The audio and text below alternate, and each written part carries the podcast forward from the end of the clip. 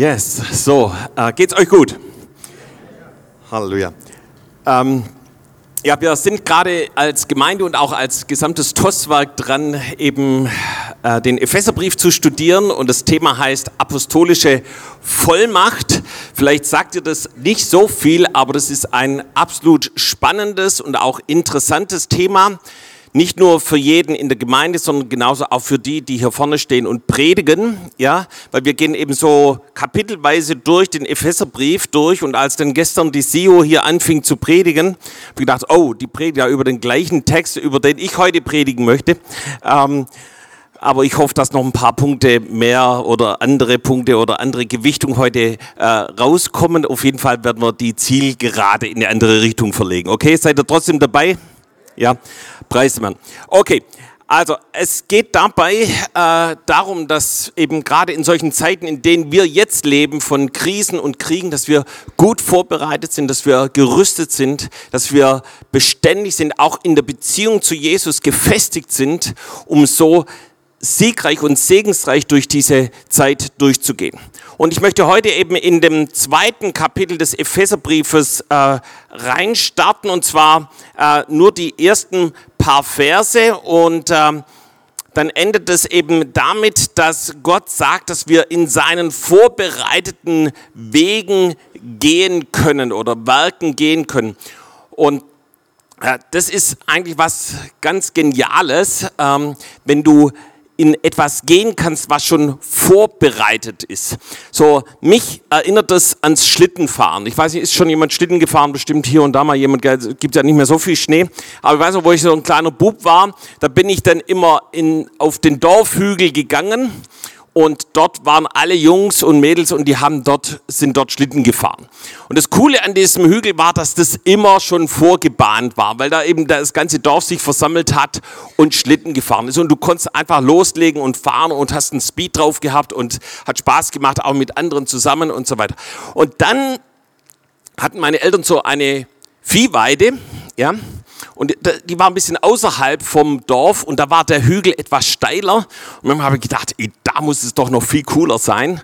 Und dann bin ich manchmal mit meinem Bruder wir dorthin gelaufen und haben versucht, dort Schlitten zu fahren. Und es war äußerst schwierig, weil es keine gebahnte Piste war, sondern da waren die Maulwurfshäufen und der Stacheldrahtzaun und die Bäume und dies und das. Und, ähm, und es war äh, unter Höchstspannung Schlitten fahren und oft hat es uns runtergehauen, hat nicht so viel Spaß gemacht. Warum? Weil es einfach nicht gebahnt war. Ja? Und äh, wenn du schon mal Schlittenfahren warst, dann hoffe ich, das war auf einer gebahnten Piste, weil dann macht so richtig Spaß. Und so ist es auch beim Herrn, ja. Wenn du also in vorbereiteten Wegen, Bahnen gehst, in Werken gehst, dann dann ist es so richtig wow. Ja. Dann merkst du, wie Gott da drin ist, wie Dinge funktionieren, wie Dinge passieren. Und, äh, und darüber möchte ich heute sprechen, wie wir in diesen gebahnten Wegen Gottes gehen können. Und da gibt es eben zwei Voraussetzungen dafür. Und dann als drittes wollen wir uns das ganz genau anschauen, wie das dann ganz konkret auch aussieht. Aber jetzt erstmal zu dem Text, Epheser 2, die Verse 4 bis 10. Gott aber, der reich ist an Erbarmen, hat um seine große Liebe willen, mit der er uns geliebt hat, auch uns, die wir tot waren, durch die Übertretungen mit dem Christus lebendig gemacht. Aus Gnade seid ihr errettet und hat uns mit auferweckt und mitversetzt in die himmlischen Regionen in Christus Jesus, damit er in den kommenden Weltzeiten den überschwänglichen Reichtum seiner Gnade in Güte an uns erweise in Christus Jesus. Denn aus Gnade seid ihr gerettet durch Glauben und das nicht aus euch selbst. Gottes Gabe ist es. Nicht aus Werken, damit sich niemand, damit sich niemand sich rühme. Denn wir sind seine Schöpfung, erschaffen in Christus Jesus zu guten Werken, die Gott zuvor bereitet hat, damit wir in ihnen wandeln sollen. So heißt es hier. Ja, also in den vorbereiteten Werken hier im letzten Vers sollen wir gehen Und das ist, wie gesagt, vergleichbar mit der gebahnten Schlittenfahrt. Und jetzt kommen wir zu dem ersten Punkt. Was ist die Voraussetzung dafür, dass wir in diesen gebahnten und von Gott vorbereiteten Wegen gehen können? Und das erste ist, du musst vom Tod zum Leben durchgedrungen sein. Ja? Und jetzt sagst du, ja, Guido, schau mich an, ich lebe noch, preis dem Herrn, ja, und bin dir auch sehr dankbar. Halleluja. Ähm, piekst mal deinen Nachbarn, guck mal, ob er noch lebt. Ähm, aber ganz liebevoll natürlich. Aber in der Bibel ist von diesem Zustand des Todes ganz, ganz häufig die Rede. Er wird immer wieder darüber gesprochen. Es gibt also einen Zustand des Todes, obwohl man menschlich gesehen eigentlich noch lebt. Es ist also ein geistlicher Todeszustand. Sio hat gestern Abend auch darüber was gesagt. Und hier so ein paar Verse möchte ich da reinbringen, die, die durch das, sich durch das komplette Wort Gottes ziehen. Und zwar schon am Anfang bei Adam und Eva lesen wir in 1. Mose 2, Vers 17, da sagt Gott zu ihnen, aber von dem Baum der Erkenntnis des Guten und des Bösen sollst du nicht essen, denn an dem Tag, da du davon isst, musst du gewisslich sterben. Du musst gewisslich sterben, wenn du von diesem Baum isst. Und was haben Adam und Eva gemacht? Haben sie von dem Baum gegessen? Und sind sie tot umgefallen? Nee, sie sind nicht tot umgefallen. Ja? Äh, sie haben von dieser Frucht gegessen, aber sie sind nicht tot umgefallen. Aber trotzdem sind sie in einen geistlichen Todeszustand gekommen. Das heißt, ihr Leben wurde aus der Gegenwart Gottes entfernt und sie mussten außerhalb der Gegenwart Gottes leben. Sie waren wie getrennt von dem himmlischen Vater. Auf einmal durch die Schuld und Sünde, durch die, ihren Ungehorsam, durch ihren Stolz, waren sie getrennt von der Gegenwart Gottes und war wie eine Mauer zwischen ihnen und dem lebendigen Gott. Und nicht nur da lesen wir davon, sondern auch Jesus selber spricht davon in dem Gleichnis von dem verlorenen Sohn. Und zwar sagt der himmlische Vater, als der Sohn zurückkam zu dem äh, eben zweiten Sohn, denn dieser mein Sohn war tot und ist lieber ist wieder lebendig geworden. Er war verloren und ist wiedergefunden worden und sie fingen an fröhlich zu sein. Ja, also auch hier sagt Jesus, mein Sohn oder der, der Vater, mein Sohn war tot und ist wieder lebendig geworden. Aber der ist ja gerade zu dem Vater zurückgekommen. Das heißt, er war also nicht irgendwie so mausetot, sondern er war auch geistlich tot. Und ähm, aber durch das, dass er umgekehrt ist, dass er gesagt hat, hey, ich habe missgebaut. Ich bin meine eigenen Wege gegangen. Ich habe äh, mich unabhängig gemacht. Ich habe mich von Gott, dem himmlischen Vater, getrennt und das Ganze endete in einer absoluten Katastrophe. Er hat alles verloren. Ja, er hat gemeint, er könnte durch viele Beziehungen alles Mögliche irgendwie sein Glück finden.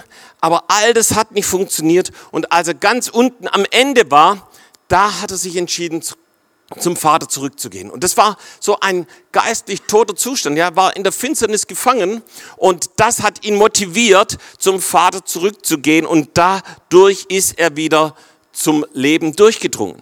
Auch Paulus schreibt im Römerbrief davon, äh, Römer 6, Vers 23, denn der Lohn der Sünde ist der Tod, aber die Gnadengabe Gottes ist das ewige Leben in Christus Jesus, unserem Herrn. Also der Lohn der Sünde ist der Tod. Das heißt, da wo Schuld und Sünde, wo wir ohne Gott leben, ist die Folge ein geistlicher Todeszustand. Aber das Geschenk, die Gnade Gottes, ja, die Gnadengabe Gottes ist das ewige Leben. Das heißt nicht nur ein Leben, bis wir hier menschlich sterben, sondern weit darüber hinaus. Die Bibel sagt in Johannes, wer an Jesus glaubt, der hat das ewige Leben. Das heißt, wir, da wo du ganz persönlich, ich weiß nicht, ob du diese Entscheidung schon getroffen hast, an Jesus zu glauben, sagt Jesus, da gebe ich dir heute ewiges Leben. Ich gebe dir nicht im Himmel irgendwie ewiges Leben, sondern heute schon hast du ewiges Leben. Und, äh, und das alleine durch Jesus Christus, durch das, dass Jesus an diesem Kreuz gestorben ist, dass er stellvertretend für uns diesen Tod auf sich genommen hat, können wir ewiges Leben haben. Und ich möchte dir sechs Kennzeichen mitgeben von einem Menschen, der geistlich tot ist. Woran können wir das erkennen? So, das erste ist an einem Mangel an geistlichem Bewusstsein. Das heißt, Menschen sind geistig tot und die sind sich dieser geistlichen Realität gar nicht bewusst. Ja? Du denkst, es ist alles nur das real, was ich sehe, aber dass es da eine geistliche Dimension gibt, das ist dir gar nicht bewusst. Aber ich möchte heute sagen, es gibt eine geistliche Welt und die ist realer als hier unsere sichtbare. So, das zweite ist der fehlende Glaube. Ein Mangel an Glauben oder geistlicher Überzeugung weist auf einen geistlichen toten Zustand hin. Ja, da wo du nicht glaubst, dass Jesus lebt, dass er real ist, dass er für dich gestorben ist, dass er dich liebt, dass er einen Plan hat für dein Leben, da fehlt ein Glaube. Aber Gott hat einen Glaube in dich hineingelegt und den kannst du heute aktivieren. Moralischer Verfall ist ein weiteres Kennzeichen. Ein Leben ohne moralische Ausrichtung auf biblische Prinzipien deutet auf einen geistlichen äh, toten Zustand hin.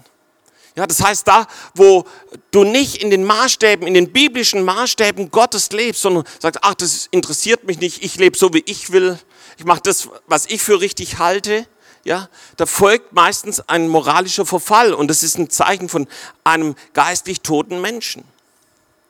So Gleichgültigkeit gegenüber geistlichen Angelegenheiten.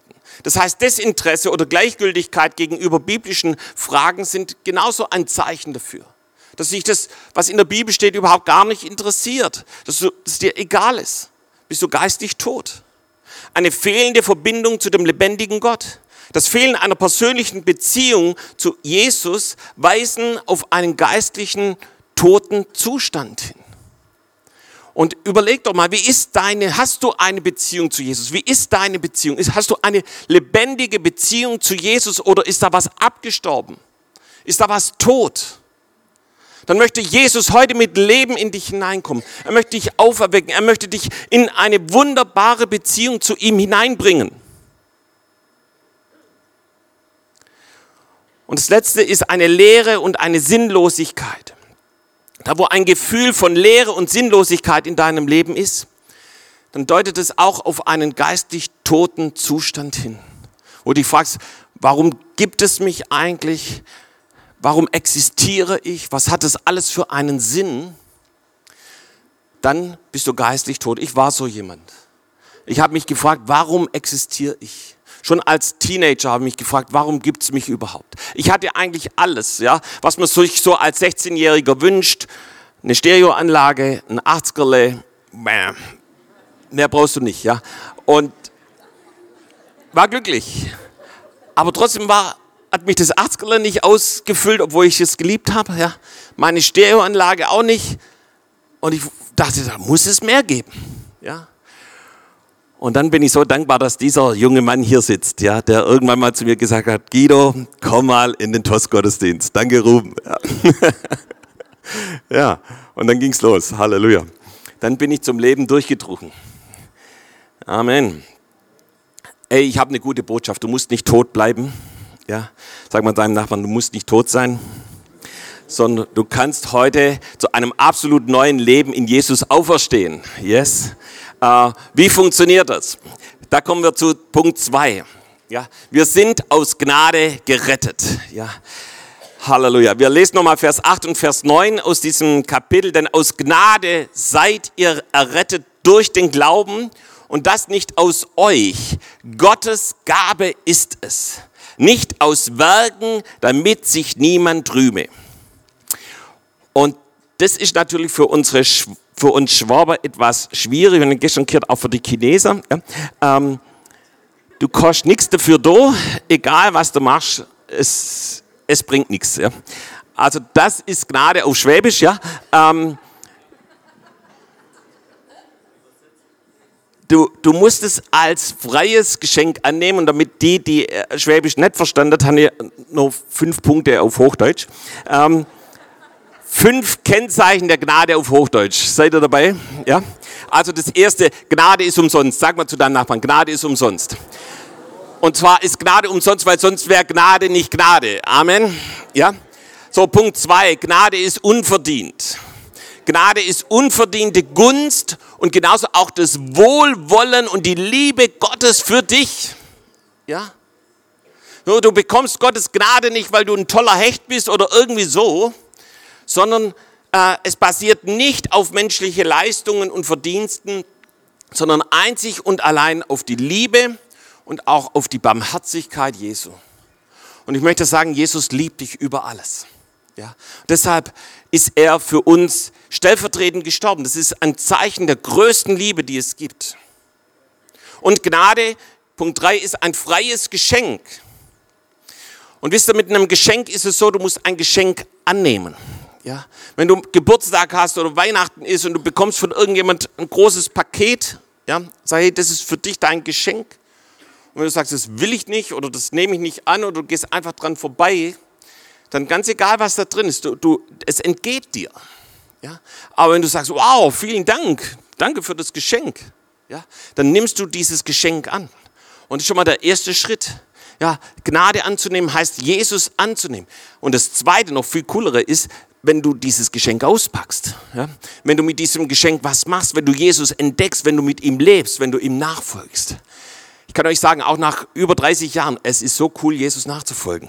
Ja, es ist das Beste, was dir passieren kann. Er macht dein Leben neu, er gibt dir Perspektive und Zukunft. Und es ist deine Entscheidung, es heute anzunehmen und wirksam werden zu lassen. So, Gnade ist für alle zugänglich. Gottes Gnade ist für alle zugänglich. Titus 2, Vers 11 sagt es, denn die Gnade Gottes ist erschienen, die heilbringend ist für alle Menschen. Hey, und wenn du hier bist und sagst, Guido, wenn du mein Leben kennen würdest, wie schlimm und chaotisch und katastrophal das ist, hey, dann möchte ich sagen, dann ist die Gnade Gottes genau für dich. Genau für dich. Und gestern hier so ein wunderbares Zeugnis gehört von jemand, ja, keine Perspektive, nichts, kaputtes Leben, aber dann kam die Gnade und die Liebe Gottes in das Leben und hat alles wiederhergestellt.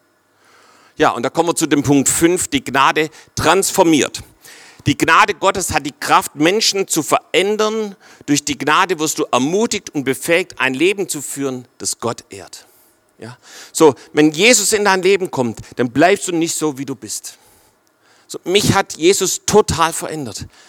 Ich, ich war damals ängstlich und minderwertig und ich weiß nicht was alles.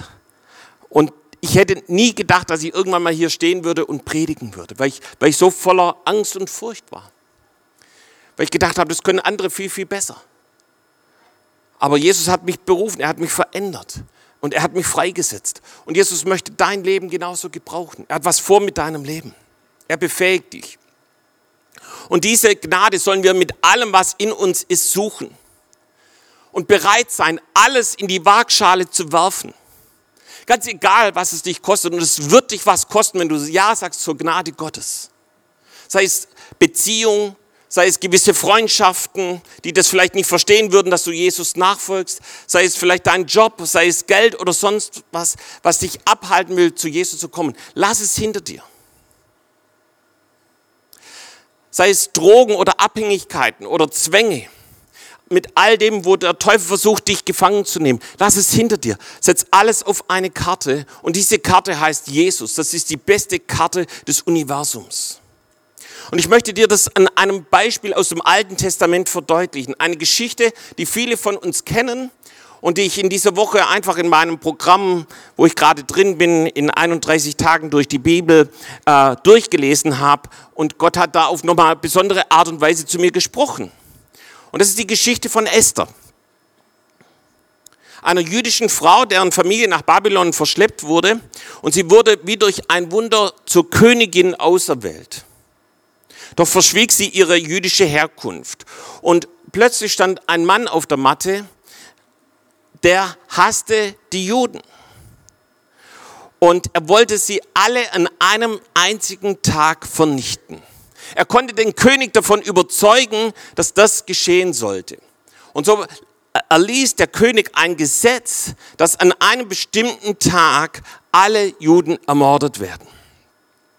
Esther und ihr Pflegeonkel Mordechai und alle Juden fingen an zu beten und zu fasten und zu Gott zu schreien, dass er eingreift.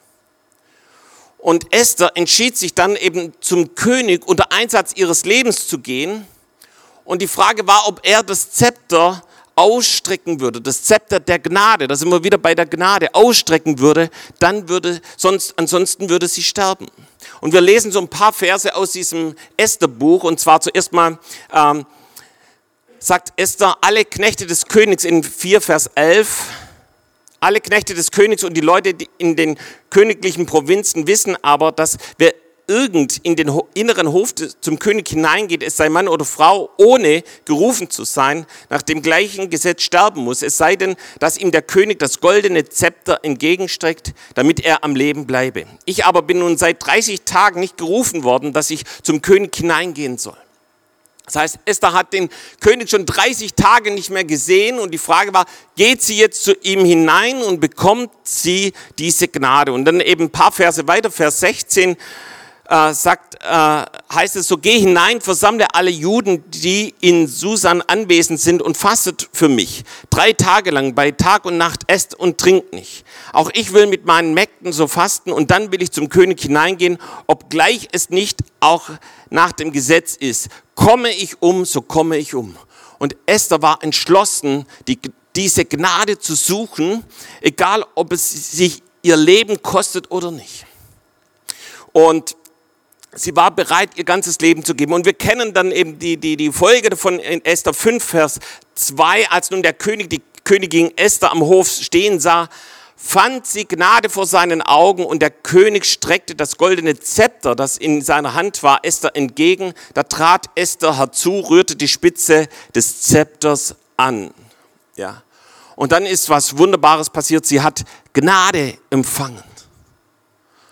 Und ich überspringe jetzt diese Geschichte auf ein bisschen. Auf jeden Fall hat Haman, der Feind der Juden, wurde umgebracht. Esther bekommt mit ihrem Pflegeonkel das Haus Hamans und es hat sich alles für sie zum Besten gewandt. Sie hat, sie hat den ganzen Segen, sie hat Leben, alles bekommen, alles, was man sich vorstellen kann. Doch der Tod des jüdischen Volkes war immer noch beschlossene Sache. Es stand immer noch im Raum. Das Gesetz zur Vernichtung der Juden war immer noch nicht vom Tisch. Esther musste also ein zweites Mal zum König gehen. Und nochmal musste sie alles aufs Spiel setzen. Wir lesen dann drei Kapitel später in Esther 8, Vers 4 und 5. Und der König streckte Esther das goldene Zepter entgegen.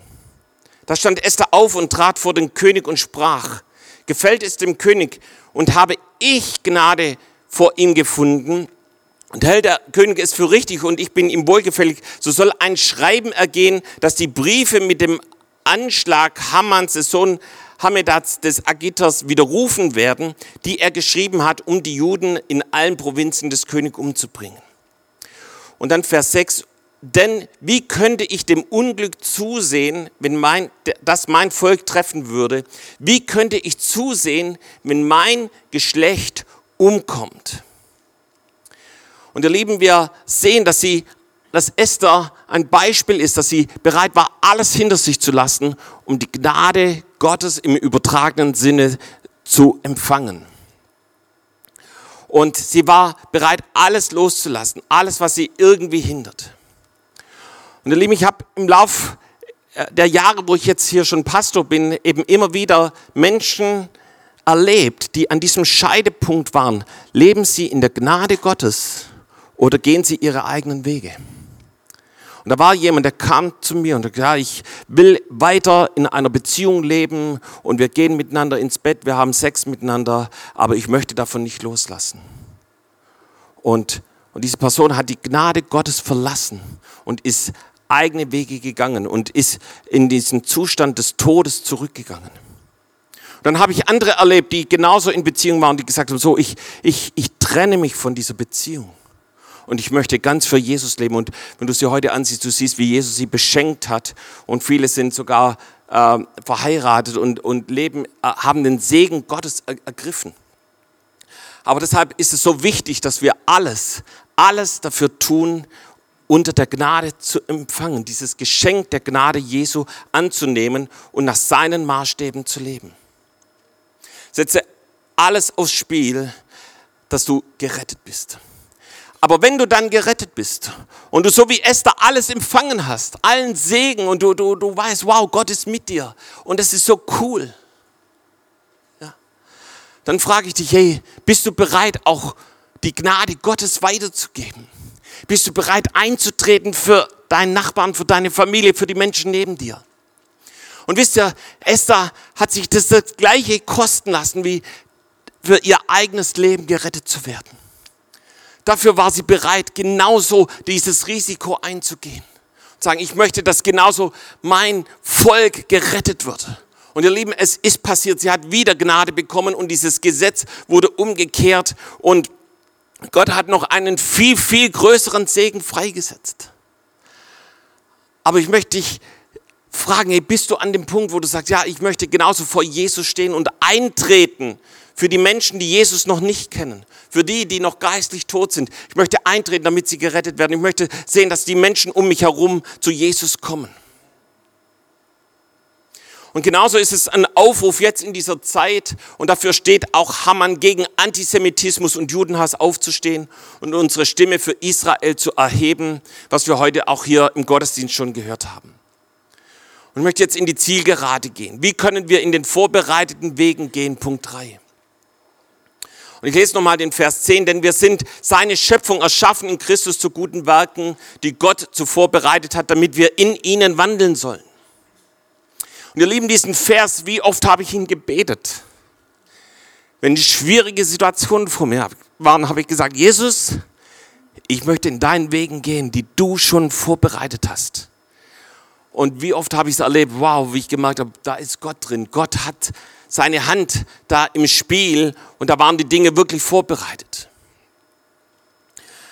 Aber während des Epheser-Bibelstudiums bin ich nochmal auf eine wichtige Sache gestoßen und die ist mir klar geworden, was es bedeutet, dass wir in diesen vorbereiteten Wegen gehen.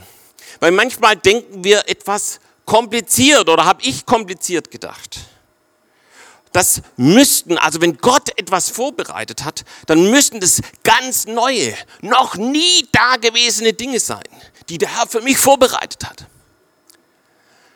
Doch ich glaube, da gibt es viel, viel mehr vorbereitete Werke, die direkt vor unserer Nase sind und die wir einfach tun müssen. Und wenn wir das in den Kontext apostolische Vollmacht bringen, dann wird es viel klarer begib dich unter die apostolische Salbung der Gemeinde und eine Vielzahl von vorbereiteten Wegen und Werken wirst du erkennen. Und ein paar möchte ich dir zeigen aus meinem eigenen Leben. So zuerst Gebet und Anbetung. Ich habe es genossen, als junger Christ in der Kleingruppe zu sein und genauso Freitagabends zu beten. Und wir haben dort den Herrn angebetet mit Gitarre meistens, ja, und in Sprachen gesungen, in dieser neuen Sprache, die der Heilige Geist uns gibt und dann irgendwann das ausgelegt und gebetet und geflossen im Heiligen Geist und das hat richtig Spaß gemacht. Und ich habe gedacht, hey, das will ich auch. Und dann bin ich nach Hause, habe meine Gitarre abgestaubt, ja, mit der ich früher in der Hauptschule Gitarrenunterricht hatte. Hoch auf dem gelben Wagen haben wir gesungen. Und ich fing an, Anbetungslieder zu schmettern. Ich hoffe, dass es nur der Herr gehört hat, weil ich nicht so musikalisch bin wie der Rest meiner Familie. Und, aber ich habe das von ganzem Herzen getan. Und ich habe nach der Schule, habe ich meine Gitarre ausgepackt und erstmal Jesus angebetet. Und dann in Sprachen gesungen. Ich hatte herrliche Zeiten dann fing der Heilige Geist an, das auszulegen. Und ich fing an, das auszubeten, auszusingen, so wie es irgendwie gerade kam. Und es waren Zeiten, wo Gott zu mir geredet hat. Wo Gott über meine Berufung gesprochen hat. Über mein Leben. Und was ich gemacht habe, bin einfach in den vorbereiteten Wegen gegangen, die ich schon gesehen habe. Ja, von Ruben und Ruth und vielen anderen. Ja, die geistig etwas weiter waren wie ich. Ich habe gesagt, hey, das möchte ich auch. Und, und es ist so leicht. So, dann als nächstes Evangelisation. Schon als junger Christ hatte ich das auf dem Herzen. Ich möchte so, wie ich das gerade bei Esther erklärt habe, ich möchte, dass auch die Menschen um mich herum gerettet werden. Ich möchte, dass Gott mich gebraucht, um Menschen das Evangelium zu verkündigen. Und dann hat der Teufel mich erstmal belogen, hat gesagt, Guido, also du kannst es oder so vergessen. Ja? mit deinem christlichen Hintergrund, da wird, kannst du nie Evangelist werden oder nie das Evangelium verkündigen. Und dann habe ich mich irgendwann mal daran erinnert, dass Jobst und auch Reinhard Bonke keinen Drogenhintergrund haben und Gott sie gewaltig gebraucht in Sachen Evangelisation. Und dachte ich, warum sollte es bei mir anders sein? Ja? Und ich fing an, das Evangelium zu verkündigen. Nicht vor Tausenden von Menschen, sondern ich habe das äh, elf Jahre in der Innenstadt gemacht. Ja? Da waren manchmal nur ein paar Leute, aber ich kann euch sagen, ich habe in den elf Jahren die krassesten Dinge erlebt. Ja? Einmal kam ein Mann dazu, wir waren da gerade mit unserer Gitarre am Anbeten und er sagte, ich habe die Herrlichkeit Gottes gesehen. Da war alles nur Licht um euch rum. Und du, und es war ganz einfach, ihn zu Jesus zu führen. Ja? Gott ist real. Ja? Und er hat mich gebraucht, das Evangelium zu verkündigen. Zur Lehre. So viele in der Gemeinde haben mich kennengelernt in dem Next Step Kurs oder im Glaubensaufbauwochenende, wie ich dort angefangen habe zu lehren über die biblischen Grundlagen des christlichen Glaubens, wie wir in eine Beziehung zu Jesus kommen, wie wir die Beziehung leben können, wie wir wie Jesus Ordnung in unser Leben hineinbringt. Aber ich muss dir ganz ehrlich sagen, diese Lehre, die habe ich mir nicht, die habe ich nicht erfunden, die habe ich mir nicht vom Himmel, ist die nicht runtergefallen, ja? Sondern ich gebe das weiter, was mir vor etwas mehr als 30 Jahren an Ruben und an Jobs und viele andere weitergegeben haben. Ja? Und, und die biblische Botschaft ist bis heute die gleiche. Ja? Und sie verändert heute Menschen. Und manchmal stehe ich da, denke, wow, Jesus, wie du das machst, herrlich. Und bin einfach dankbar, mit dabei zu sein. Ich muss es nicht neu erfinden, ich muss das Rad nicht neu erfinden. Ja? Sondern wir können das tun, was wir bei anderen tun tun sehen. Ja. Und dann als letztes hier das, die Botschaft von der Decke des Schweigens. So als Jobs anfing darüber zu lehren, darüber zu predigen, äh, habe ich mich dem genauso ausgesetzt. Ich habe meine Familiengeschichte aufgearbeitet, ich habe darüber Buße getan und nicht einfach nur so stellvertretend Buße, sondern hey, ich war zutiefst betroffen über die Schuld meines Großvaters, was er in Litauen und auch in Leningrad getan hat. Das hat mich zerbrochen. Und da ist auch viel Herzenshärte in meinem Leben zerbrochen. Und eine tiefe Liebe zu Israel und zu seinem Volk entstanden. Und ich weiß noch genau, als Jobs das erste Mal in Amerika darüber gelehrt hat, hat er, kam er zurück und hat gesagt, hier hat er ein paar Leuten so eine CD verteilt von dieser Predigt. Und ich habe auch eine bekommen. Und ich habe mir diese Predigt angehört. Und ich war damals in Sibirien und wir hatten da einen Einsatz. Und ich fing an, diese Botschaft direkt weiterzugeben, eins zu eins. Und Gott hat sich mächtig bewegt. Es war wirklich sehr, sehr stark. Und danach, kurz danach, war nicht ein paar Wochen später, war ich wieder in der Stadt zum Evangelisieren hier in Tübingen. Es fing an zu regnen und ich hatte nicht so viel Lust dazu. Ja? Gedacht, hoffentlich geht es schnell vorbei. Aber während dieses Nachmittags kamen auf einmal 40 Israelis auf mich zu, auf uns zu und sie fragten, was wir hier machen und ob wir das auf Hebräisch können. Ich sagte, nee, Hebräisch können wir nicht, aber wir können Hebräisch singen. Ja? Und haben ihnen ein Lied vorgesungen, ein Anbetungslied. Und daraufhin sind sie mitgekommen in die Marsch des Lebens Ausstellung in Treffpunkt Jesus Live. Und ich konnte nur, weil ich diese Botschaft in Sibirien weitergegeben habe, konnte ich sie direkt dort weitergeben. Und ich konnte dort eben auch meine persönliche Familiengeschichte erzählen, weil ich sie selber aufgearbeitet hatte. Und die Leute hatten Tränen in den Augen und seit 15 Jahren kommen jetzt Reisegruppen in den Treffpunkt Jesus Live. Tausende von Israelis waren dort berührt von der Gegenwart Gottes. Einfach durch das, wenn du in diesen vorbereiteten Wegen des Herrn gehst.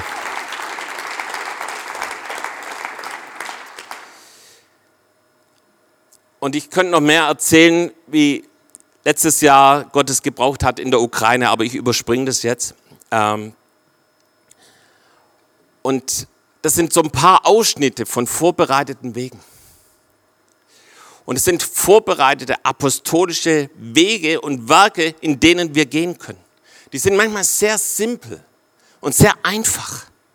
Aber wir müssen bereit sein, darin zu gehen. Wir müssen das Rad nicht neu erfinden, sondern bereit sein, eben diese gebahnte Schlittenpiste zu befahren.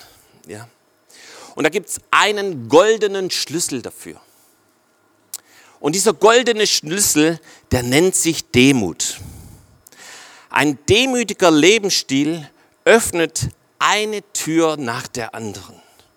Andersherum gesagt, wenn du denkst, Gott müsste durch dich und mit dir etwas absolut Besonderes, noch nie Dagewesenes machen, und du wartest darauf, bis es in Form von einer Wolke der Herrlichkeit vom Himmel auf dich herabkommt, dann hoffe ich für dich, dass du einen bequemen Sessel hast, weil du lange warten musst. Ja, es wird nicht passieren.